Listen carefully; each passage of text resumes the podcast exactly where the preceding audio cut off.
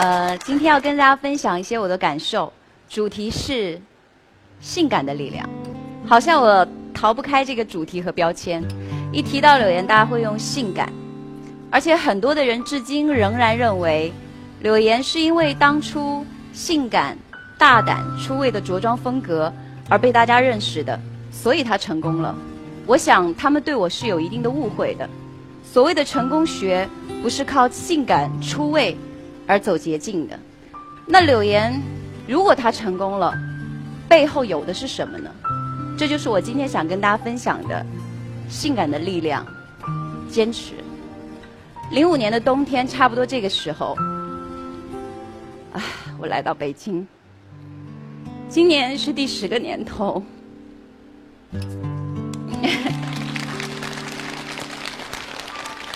我很少去跟大家分享北漂的经历，因为我觉得我是幸运儿，我没有资格去埋怨生活给我的压力。我记得我住在公司周围，搬了三次家，每次公司搬一个点儿，我就搬一个点儿，步行的距离不会超过五分钟。因为我知道，只要一个电话，制片人一个电话说：“柳岩，你过来，我们主持人没到，你可以做替补的那一个。”我可以在五分钟之内到达现场。我刚主持完一个歌迷的见面会，我要去下一个通告，我得顶着我的通告带，浓妆在马路边跟歌迷抢的士。我还记得我脱掉高跟鞋，在寒冷的冬天，穿着小礼服在王府井一路的跑，嗯，只是想不要错过明星的见面会的主持。没有人。花太多的时间会教你主持应该是什么样的。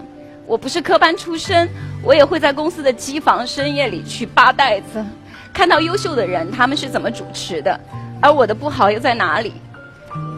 十年了，呃，我也有坚持不下去的时候。在三十岁的时候，我对自己做了一次人生评估。那个时候的我是没有存款的，没有男朋友的，身体健康状况也不好。我买不起北京的房子，一间卫生间也买不起。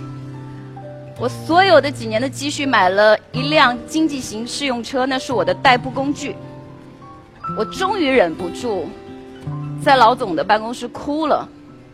我说：“三十岁对一个女人而言，这是一个坎，我好像看不到未来。